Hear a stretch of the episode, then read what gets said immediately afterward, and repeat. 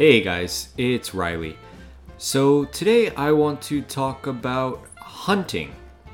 Um, and you know, I'm by no means an expert in hunting, but I want to talk about it because it's something that strikes me as really different between Japan and America. Um, so I grew up with a lot of friends who hunted, and you know, my friends' uh, parents also hunted. But you know, I don't hear about it too much in Japan, so I thought it might be uh, an interesting contrast uh, between the two cultures. So um, I'll start out this first episode just talking about my personal experiences with hunting, and then uh, we'll see where we go from there. So here we go.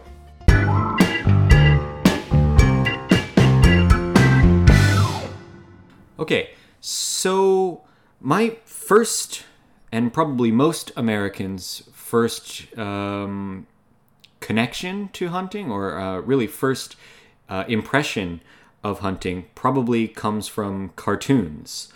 Uh, so there's the famous Disney movie Bambi, um, you know, where Bambi is a deer and Bambi's mother gets killed by a hunter um, and it's one of the saddest moments in any Disney movie, probably.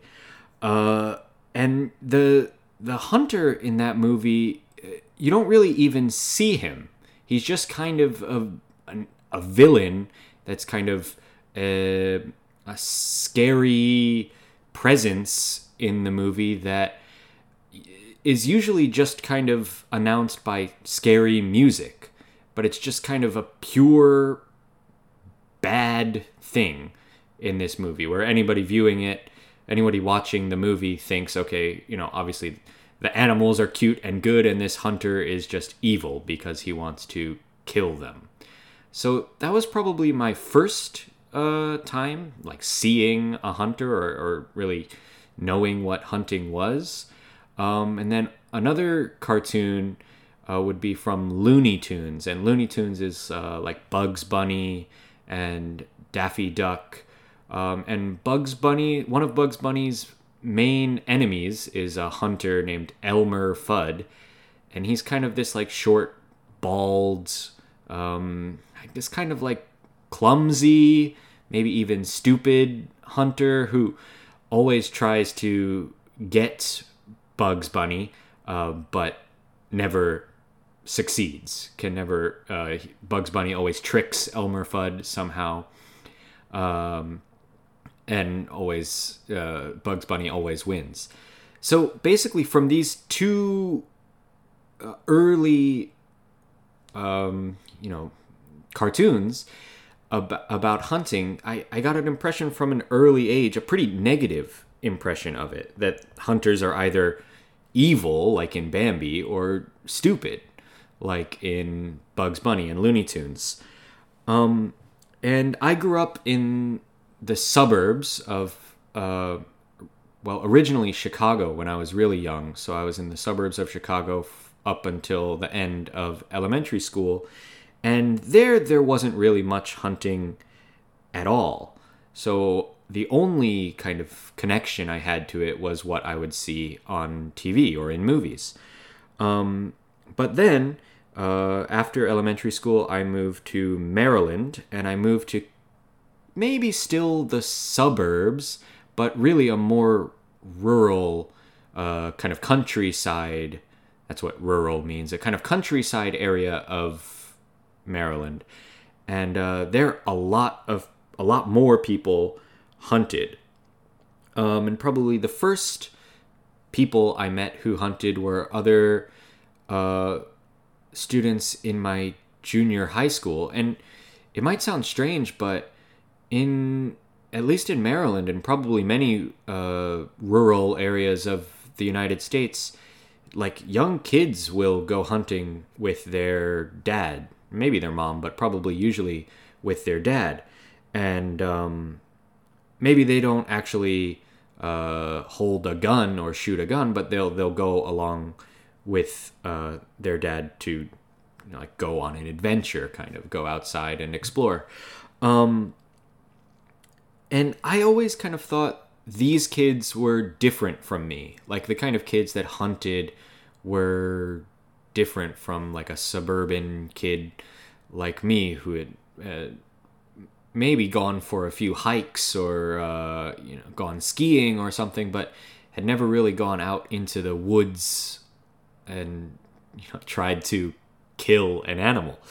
Um, and you know then uh, I made a friend actually who lived on a farm, and this kid was similar to me. He liked uh, similar video games and things like that, and um, so I would go over to his house and we would um, kind of play on his farm. Like we would go into the fields or into the woods and try to like build things out of sticks or something like that, and and basically just get in the way of what the adults were trying to do on the farm, whatever work they were trying to do, we would just get in the way. Um, so one day, his mom uh, asked us if we wanted to go hunting, and um, obviously we couldn't use a gun, but we were allowed to use a bow and arrow. Um, so we like practiced using the bow and arrow on a target, and then she took us to like the woods and there was this thing called a tree stand which is basically like a ladder with a seat at the top um, so that you can sit high up in a tree and look down and see any animals if they come by. Um, and so we kind of sat there for i don't know maybe an hour just kind of waiting and listening and seeing if any deer came by. Uh, and then I guess my friend's mom would try to shoot them or something. Or I guess that's what I expected. Um, but now looking back, um, I actually think that his mom never had any intention of trying to shoot an animal because uh, we were just in this really small uh, I can't call it a forest. I mean, really, it was only a few trees that were kind of just in the middle of their farm. So the odds of any animals coming in uh, were really low. So I think really what the mom was trying to do was just kind of keep us distracted. Kind of, uh, we were always playing in the woods and and taking sticks, or we were going into the farm and and like trying to uh, use farm equipment or things like that. Like we would ride around on these uh, little like tractor kind of things. Um, and I guess she was probably just trying to distract us from making trouble. Uh, yeah, and then with that same friend, another time, um, I maybe mentioned in the immigration episode um, from a few weeks ago that I had some friends who were immigrants from Mexico and they worked on a farm. Uh, so that was this this friend's farm that they worked at. So every once in a while, maybe once or twice a month, we would go to like a party that they had, um, and they would uh, they were from Mexico, so they would make uh, tacos and different kinds of Mexican food. So we would go there, and um, we were both studying Spanish at the time. Maybe at this point, we were in our first or second year of studying Spanish, so we really didn't know any. But we would go there and try to practice our Spanish and um, talk to the uh, well, these Mexican people, and uh, they would usually cook tacos. And um, one time when we went, uh, they asked us if we could help so, you know, we didn't know how to make tacos or anything. And they said, oh, don't worry, you don't have to make tacos. Uh, you just have to hold this chicken. So I guess at uh, this person's house where we were, they had some chickens that they kept.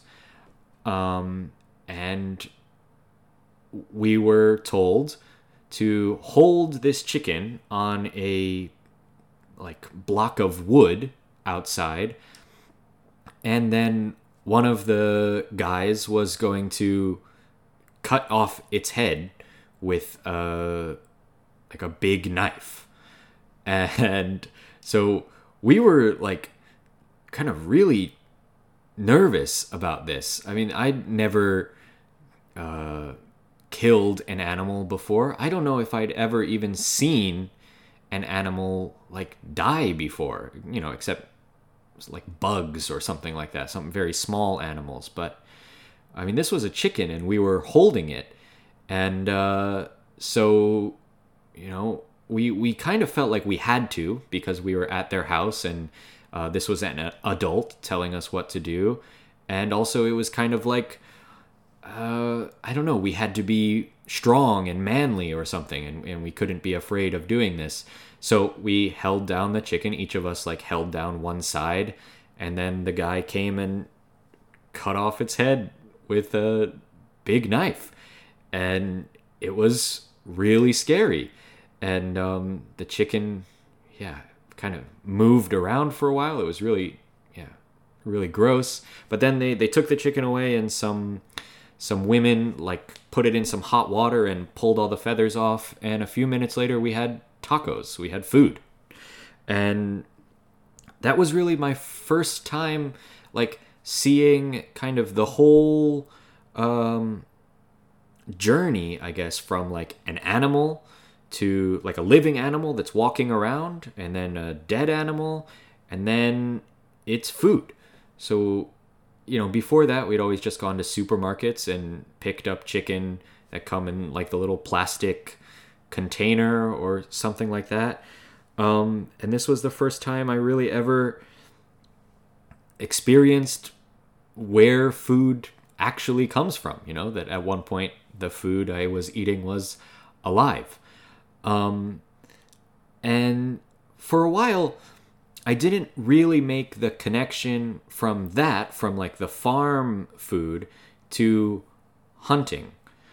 Um, but then, um, in uh, much later, maybe late high school or early college, um, I started listening to uh, a podcast by, I guess, fellow podcaster Joe Rogan, who is probably like the most popular podcast in America. And um, he's a hunter, so he sometimes talks about how, yeah, you know, hunting is kind of this like responsible way to get your meat because you are doing it yourself rather than like buying it from somebody else. So if you kill an animal and then eat it, that's somehow, um, I guess, yeah, I guess more responsible than just buying it from a store and not knowing where it comes from or what kind of uh, like life the animal had.